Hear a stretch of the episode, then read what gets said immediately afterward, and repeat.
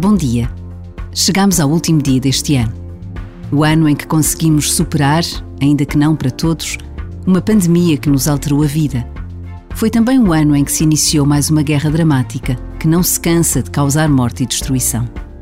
Estas duas realidades mostram bem aquilo de que somos capazes: de tudo fazer para curar e salvar, ao mesmo tempo que alguns tudo fazem para matar e destruir.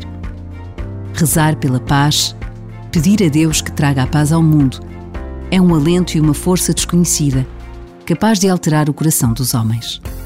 E basta a pausa de um minuto para o fazermos. Senhor, nós te pedimos a paz.